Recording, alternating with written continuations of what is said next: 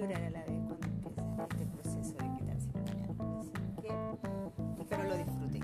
Se despide por aquí la doctora C. Rosel y entonces